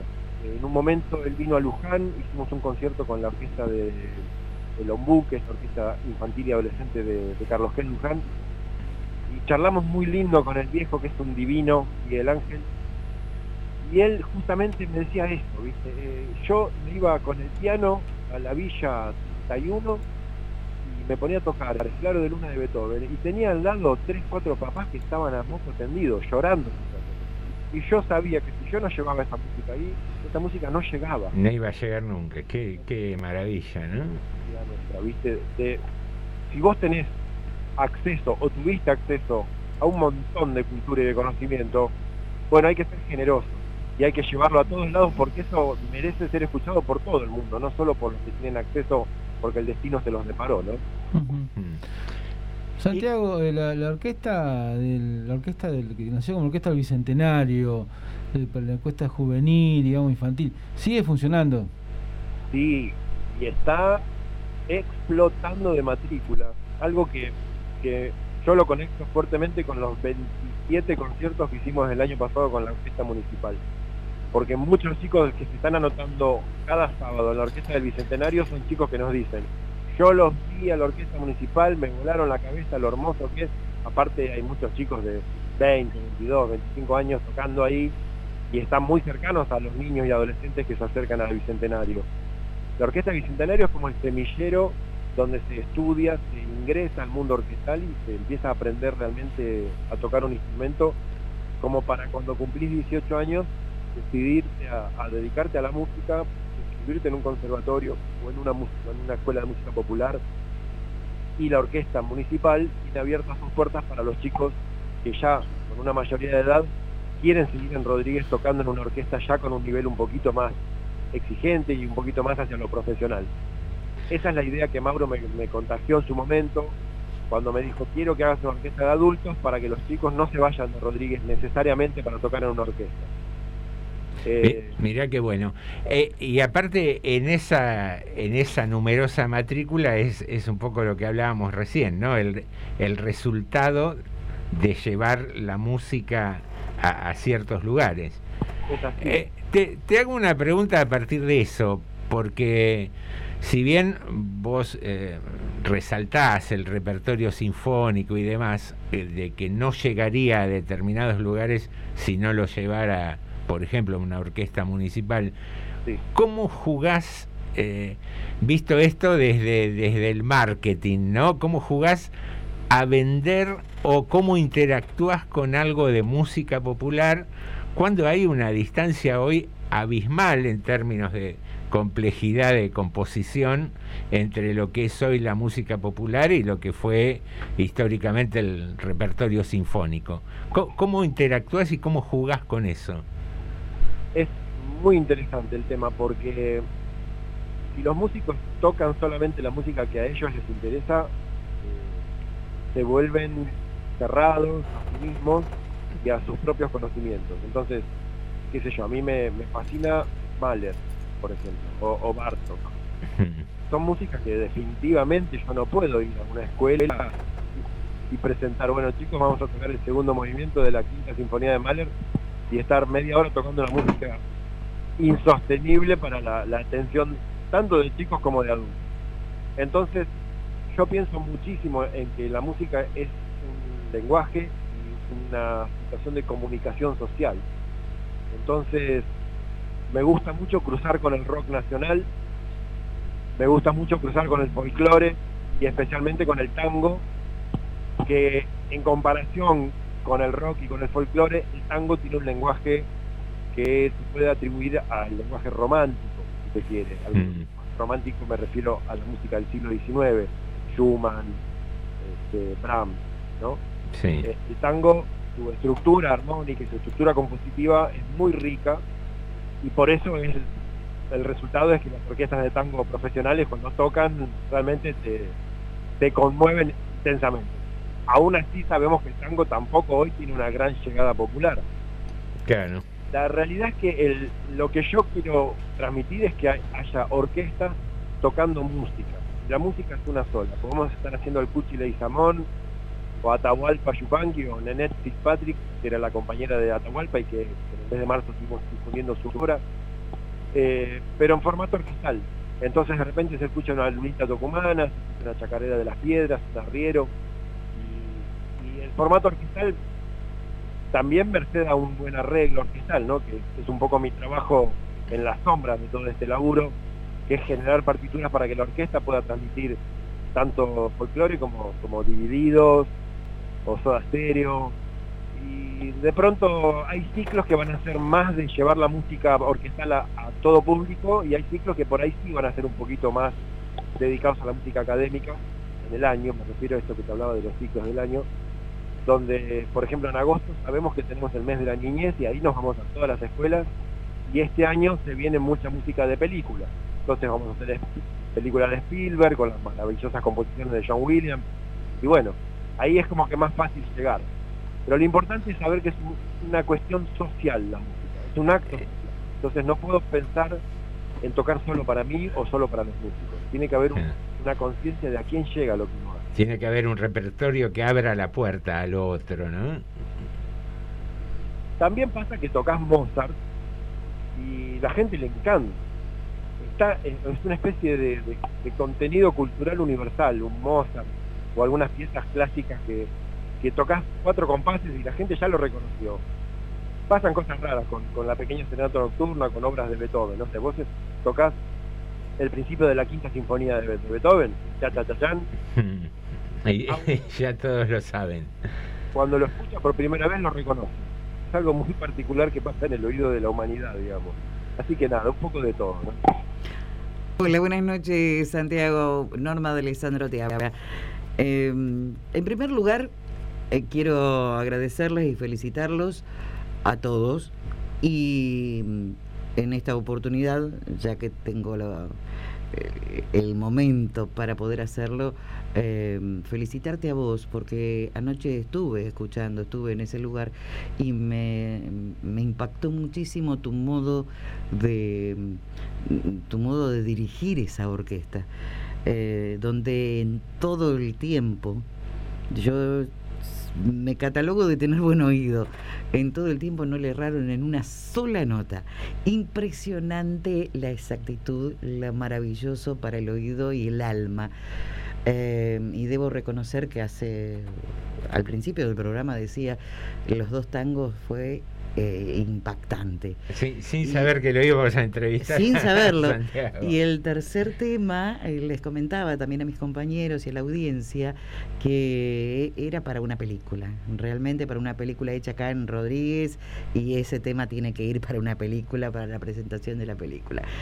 Bueno, dicho esto, más allá de todo, eh, quisiera saber con, con tanta, pero tanta tanta riqueza que tiene esa orquesta, dónde, dónde han interactuado, dónde se han presentado, en qué concurso, porque algo así escuché eh, anoche. Mira, la, la orquesta lo que más se manejó en cuanto a sus conciertos fue locales. Muchos ya te digo. El año pasado fueron 27, los conté para hacer el informe final del año y me sorprendió un poco el número. Hicimos una sola presentación de concurso que ganamos, Ujú. curiosamente, un concurso para orquestas juveniles en Ucrania el año pasado. Que mandamos un video muy bonito que preparó Fernando Pérez junto con, con su equipo de, de filmación y mandamos tres tangos y salimos ganadores. Vino el embajador de Ucrania el año pasado a Rodríguez a darnos los premios, que eran unos diplomas hermosos. Fue muy emocionante y muy extraño todo. Hoy día estoy conectado con un par de personas de la embajada, están sufriendo horrores, imagínate la situación. Seguro, sí. Pero eh, es como que fue nuestro primer año fuerte el año pasado de salir a tocar y de probar las pistas, digamos, de, de- de- de los conciertos.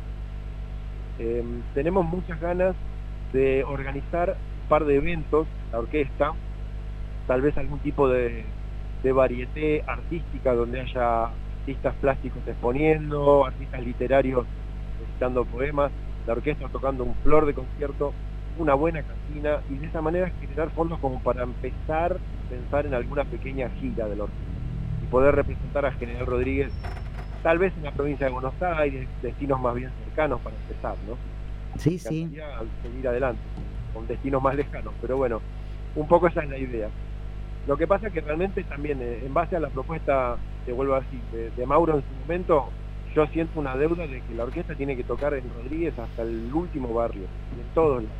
Está bien, está muy bien, Santiago. Eh, son grandes embajadores y no me cabe duda que nos van a representar muy, pero muy bien. Gracias, muchas gracias. Santiago, muchísimas gracias. Bueno, muchísimas gracias a ustedes, chicos. Les mando un gran abrazo. Gracias. Otro para vos.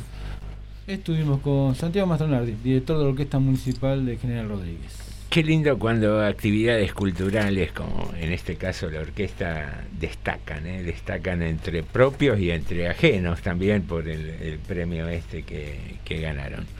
19.30 y hablando de música, tiempo de música, cuando quieras Jorge.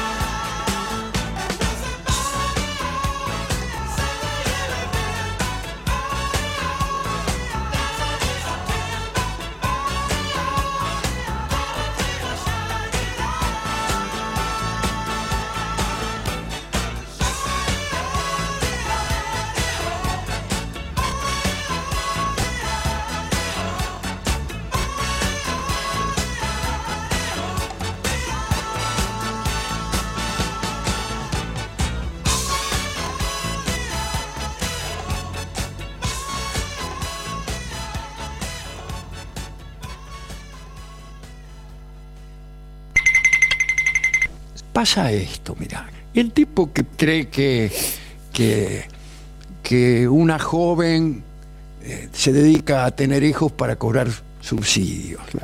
Esos tipos quizá existieron siempre.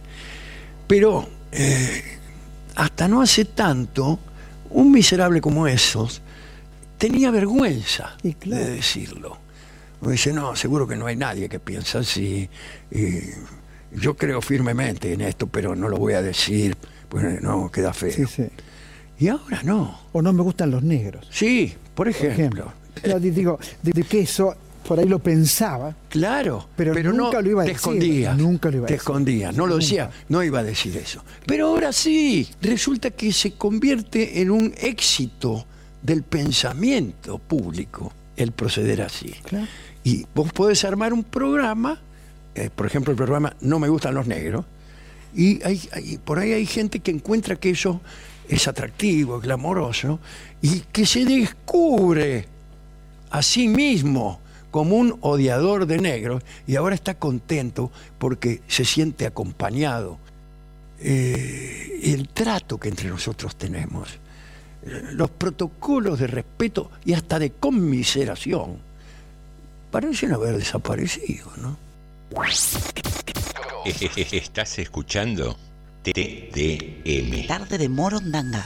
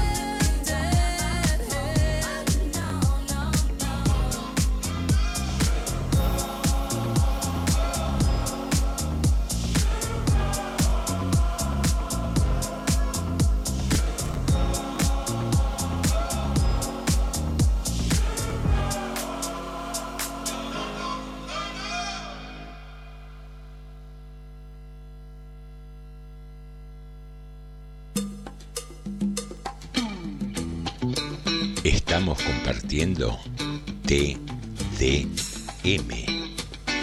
Tarde de Morondanga.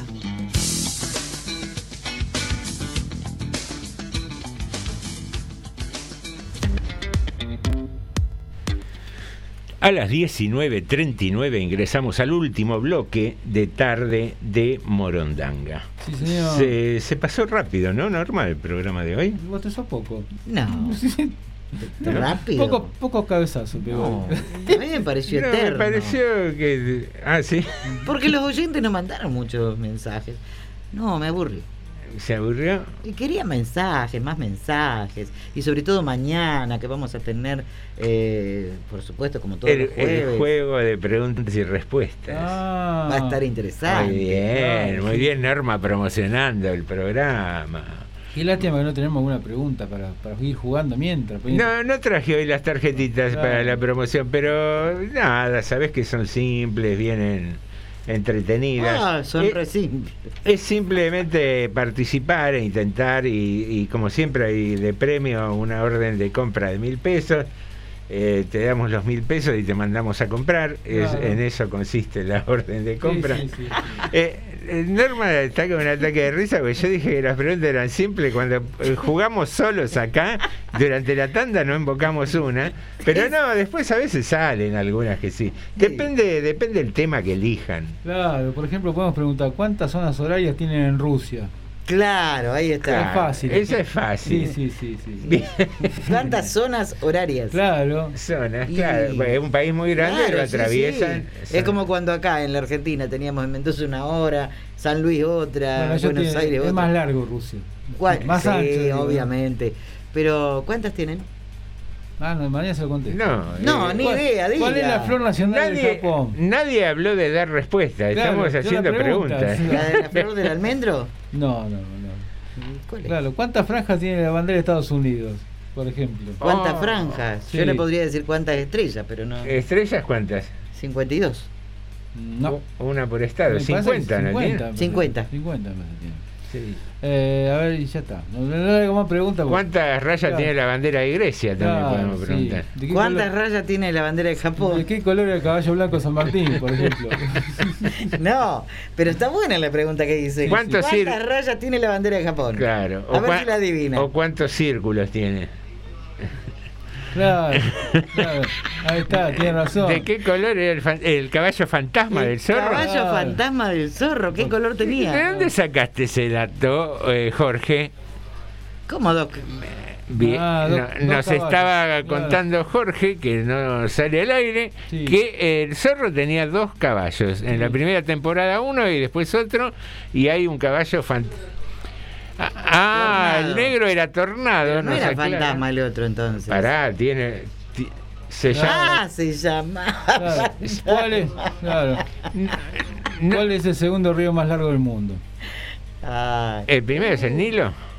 Eh, no, hoy en día no. Mire usted. Era. Era, Ya no. pero se me lo va a cortar. no, se hicieron mediciones y se dieron cuenta que había otro más largo. y debe ser en Brasil. Brasil. Bueno, pero eh, a ver, Así hoy, son hoy- las preguntas. hoy es miércoles, Claro. ¿no? Eh, mañana arrancan las preguntas Claro. por el premio. Sí. Eh, a las 19.43. ¿Cuántas copas se toma Norma antes de venir a trabajar? No, eh, eso So- es falso. solo una. Corté eh, la botella. Eh, Ahí está. Hice un solo vaso.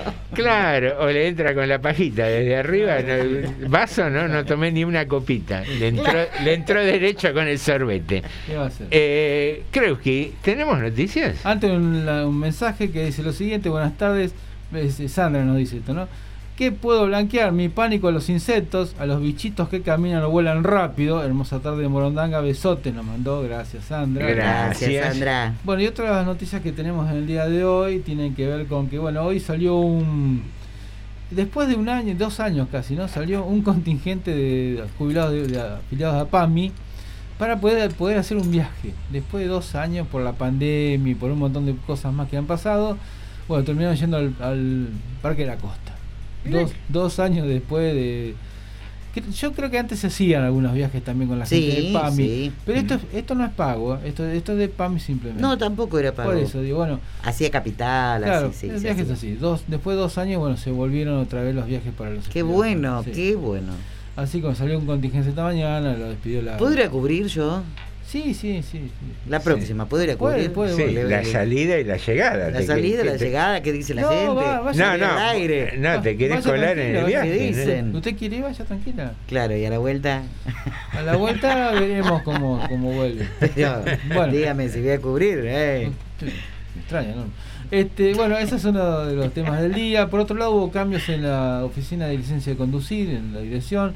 Además de su cambio de titular, porque bueno, ayer lo habíamos comentado, que se había ido Olga Rodríguez e ingresó ya Juan Carlos Armas como titular. Bueno, empezó a haber pequeños cambios en el funcionamiento. Una, una- algo que parece menor, que por ejemplo al día de hoy, ca- cada uno bien, bien trae su, su impronta. Lo de la gestión de Eduardo Rodríguez fue muy elogiada en licencia de conducir. Sí, sí. Veremos qué es lo que puede hacer Armas también. Bueno, pero hoy, por ejemplo, hicieron un cambio, que mucha gente ya jugó como positivo. Hasta ahora, por ejemplo, vos venías, sacabas el turno, venías ese día a hacer la, este, la licencia y tenías que volver a las 2 de la tarde a buscar tu licencia, tu cartoncito. Toda la- veíamos una fila como de 40, 50 personas. Siempre, sí. Todos los días. Bueno, ahora no, no es más así. A medida que las van haciendo las licencias, creo que esperan 10, 15 minutos y ya se se las entregan. Mira qué bueno. Parece menor, pero bueno, es una comodidad más que tiene la gente, que se pudo organizar la oficina de otra Y manera. porque el que hizo todo el trámite muy temprano, volver después a, a partir de las 2 de la tarde Y era. claro, para me- algunos era. Pero se lo daban en el día igualmente. Sí, era, que era un avance con respecto Sí. al anterior ya. Sí. Era un avance. Pero bueno, ahora se pudo hacer de esta manera. Me dicen que se vienen algunos pequeños cambios también que tienen que ver con cosas así, no nada revolucionario, pero pequeños avances que van a ayudar para que la gente esté un poco más cómodo. Inclusive algunos cambios me están hablando también en el área donde se hacen los, los, eh, la prueba de manejo, por ejemplo. Así que bueno, veremos cómo se va a El desarrollar. número 1000 le regalan un auto cero kilómetros, ¿cierto? Eh, aquí. No, le dan la licencia sin, sin examen, al número 1000, por ejemplo. No importa cómo maneje. Le agregan, No le agregan licencia de avión. Le, le ponen profesional, puede manejar camiones, tanques, Claro, lo, que, sí. lo que haya, Cualquier diría- cosa. lo que haya alguien- alguno. Bueno, eh, eso después, eh, otra cosa, hoy estuvo el agente del Instituto Nacional de Economía Social, que es el INAES, que bueno, es el instituto que trata habitualmente con el tema cooperativo y mutualismo. Bueno, estuvo General Rodríguez tra- hablando con algunas cooperativas que se están formando y otras que se formaron, pero todavía les falta, la, digamos, formalizar algunas cosas para tenerlas completas. Y la idea es que la gente del INAES venga una vez cada 15 días, General Rodríguez, a atender a la gente de acá. Digamos, con una Bien. oficina que ya está trabajando, que la entidad, entidades de, de- de- De la, dirección de entidades, se llama, Sí. que trata todo lo que tiene que ver entidad en general, ¿no? Bueno, una vez cada 15 días más o menos bajar la gente del INAES para que directamente la gente de Rodríguez no se tenga que movilizar a la, a la capital o a La Plata, como hay otras oficinas también, para hacer las consultas y los trámites. Está- Así que son, bueno. son pequeños avances que se van logrando. Y lo que les dije hoy en el avance de la jornada, bueno, se vienen los actos por Malvinas. El día viernes vamos a tener la vigilia a partir de las 21 horas, ahí en el predio del ferrocarril. Y el sábado a las 9 de la mañana vamos a tener el acto central, por el- precisamente por los 40 años del, del- de Malvinas, que el- nosotros desde acá la radio vamos a transmitir el acto completo, a partir de las 9 de la mañana. Sí, normal. Eh, con respecto al INAES, eh, ¿qué trámites se pueden realizar? tiene que ver, precisamente, tiene que ver con eh, las entidades de este tipo, ¿no? Los que son cooperativas y mutuales, que en Rodríguez hay unas cuantas, más de las que uno cree, tanto cooperativas como mutuales. Y, y bueno, la facilidad, la idea es que otros grupos que se están formando hoy en día también tomen el formato cooperativa. Que hasta ahora están formando tan, de manera, si usted quiere, vio cómo se junta la gente, de hecho, Sí. pero bueno, la idea es que aprovechando algunos beneficios que tienen las cooperativas en su formación y después impositivos inclusive, no son tantos, pero algunos tienen, bueno, se puedan formar la gente de forma cooperativa. Esta es un poco la idea y vendrían cada 15 días. Consultas sobre el balance, sobre las presentaciones. Tienen muchos papeles las cooperativas y las mutuales. La gente no sabe, pero tienen muchos papeles las cooperativas y las mutuales. No te voy a decir como una empresa comercial general, pero más o menos. Tienen muchos papeles. Bueno, y a veces las cosas, las buenas intenciones en los hechos se traban en los papeles. Bueno, la idea es que no pase eso. Bien. Porque los papeles no traban el buen nacional de los vecinos que quieren trabajar en forma cooperativa. Así que bueno, esa es alguna de las noticias que tenemos el día de hoy, ¿no? Bien, ¿sabes qué me quedé pensando? Muchas veces eh, nos quedamos con, con lo grande, con lo trágico que fue lo de la pandemia, pero cuántas cosas de efectos de los que podríamos llamar colaterales eh, produjo, ¿no? También, más allá de estrictamente el tema de salud, digo, dos años de que no se podía organizar un viaje para jubilados. Eh, parece una soncera, pero son cuestiones que, que impactan, ¿no? Pero cuántas cosas buenas también se pueden rescatar. Porque eh, se, se agilizaron un montón de cosas también que vimos que se podía llegar a hacer. Y yo veo un montón de gente que está estudiando directamente por forma virtual. Online, sí. Online. Que Sí. quedó, carreras que han quedado ya digo, Carreras universitarias también. sí, sí, sí, sí, sí. Si hay ganas, se puede. Sí. Y Trabajar desde la casa también mucho. Sí, sí, eso sí se ha modificado bastante en, en empresas de servicios, los sobre pagos, todo. ¿no? el poder hacer pagos. Eh, la gente aprendió, eh, muchos de los lugares aceptan que se le pague de ese modo también. Eh, ha, ha sido un antes y un después. Hmm. Y todavía falta, ¿no? Para que termine la pandemia y todo, falta. Podemos aprender mucho más.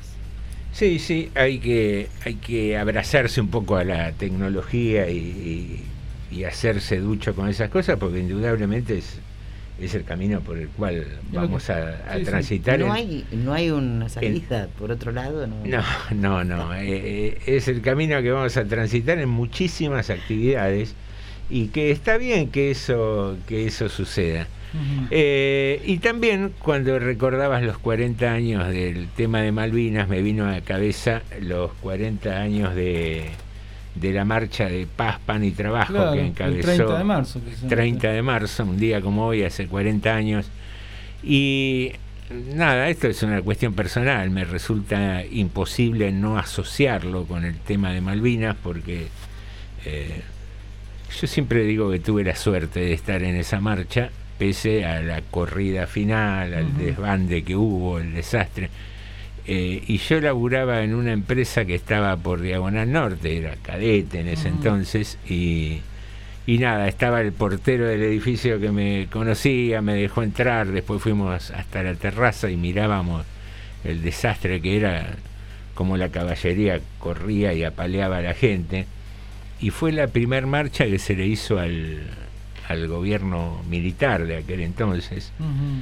Y, y después fue, por eso te digo siempre que yo tengo una, una cuestión tan particular con, con Malvinas, porque dos días después ver por televisión a la gente llenando la plaza y a Galtieri hablando por el tema de la eh, ocupación de Malvinas y, y como que se mezcló tanto todo y se olvidó lo que habían hecho una vez más los militares ese 30 de, de marzo eh, en reprimir la, la manifestación y, y nada, son cosas que no deberíamos dejar pasar así por alto en el recuerdo sobre todo, ¿no? Sí, sí, sí. Eh, porque son las que demuestran, más allá de todo lo que hay que corregir, lo que hablábamos la otra vez, de, de la permanencia eterna en, en los secretariados generales, pero eh, es una manera de reivindicar las cosas que hizo el sindicalismo en Argentina, ¿no? También eh, protestar contra un gobierno que no era fácil eh, contra él protestar porque no tenían límites, mataban, secuestraban, robaban, violaban. Y, y por eso, nada, me parece importante recordarlo. Eh, más en tiempos donde algunas fuerzas políticas parecieran como mirar para el costado o, o de alguna manera justificar o reivindicar Mm. eh, ese, ese gobierno de facto. No, y aparte Lo- de separar un poco ¿no? los, los que pusieron el cuerpo, sean soldados y en muchos casos sean of- oficiales, suboficiales, algunos, algunos no porque eran genocidas aunque sean sus grados, pero digamos la mayoría de los que estuvieron ahí, digamos, este, no tenían no tenían mu tanto que ver o mucho que ver con el tema de la represión anterior. No, eran no, soldados, seguro. eran oficiales Y, No, que fueron, eh, Claro. lo que digo siempre yo, que fueron víctimas del tema de fueron Malvinas. y pusieron el cuerpo ahí, separarlo de la, la animalada que fue haber ido Hmm. en esas condiciones a pelear una guerra que nunca tendría que haber pasado. ¿no? Eh, hace un momento José decía la memoria, no hay que tener memoria y los pueblos que no tienen memoria, alguna vez leí, eh, tienden a cometer los mismos errores nuevamente. Seguramente, seguramente. Ah, antes de irnos tengo un par de números. Bueno, sigue la baja, sigue bajando leve, pero sigue bajando el tema COVID. 2.965 casos, 27 personas fallecidas. Contra el mismo día de la semana pasada, 3.600, la baja, estamos hablando de un 15% más o menos. Y donde se nota más la baja, por suerte, por suerte, es en el tema fallecidos. Ahí la baja es más notoria, ¿eh? realmente mucho más notoria, por, Bueno, su- por suerte. Y el otro número, que todavía seguramente va a tener un montón de discusiones el día de hoy, es el tema de la pobreza. Se conocieron números del índice de la pobreza, bajó con respecto al, bajó bastante con respecto a los números del año pasado y sobre todo del anteaño, ¿no? Mm. Que había llegado al 50% más o menos. Según lo que se diga, habla de un 37%, una indigencia del 8,2%, números muy altos, ¿no? Muy altos. Todavía estamos, pese a todo lo que bajó, todavía estamos arriba del comienzo del gobierno de Alberto Fernández. Todavía estamos unos, un par de puntos de la pobreza y más o menos los mismos números de indigencia. A mí lo que me gustaría saber es eh, cuánto se necesita realmente para sobrevivir una familia, eh, para vivir una familia dignamente. Y bueno, a ver, quiénes están debajo de esa línea. Hay un montón de Eh, gente, ¿no? Estamos hablando de, no sé, ¿vos, Eh, vos pensás que si estamos hablando casi 40%? Ya se- significa pobreza eso. Y aparte, debajo de esa línea es pobreza. Y aparte estás, eh, metiste un concepto que es vivir dignamente. Ahí Claro. eh, Más te- discutible todavía eso. creo que andaríamos en un 70% de los que están Sí. viviendo de Claro. manera poco digna. Claro, claro, sí, Porque hay cantidad de gente que pasa, de acuerdo a las estadísticas, la línea de indigencia, la línea de pobreza, pero mal es, igual. es gente que no se puede ir Vive 15 días de vacaciones, de gente que, que no puede ir a cenar afuera ni siquiera una vez por mes. Entonces, ahí empiezan a jugar el tema de, de dignidad, de concepto de lo que debería ser vivir dignamente. Uno puede ser digno siendo pobre, ojo, fue No, así. no, no, no, pero no tiene nada que a- ver. ¿eh? hablamos de, de- de vivir dignamente, Vivir mejor. de vivir con el confort que mereceríamos todos. está. Pero digo, usando los mismos parámetros que se vienen usando hace un tiempo largo con esto, con Mm. estos índices, todavía estamos un poco arriba de lo de, digamos, de la- al momento de la llegada de eh, Alberto Fernández al gobierno.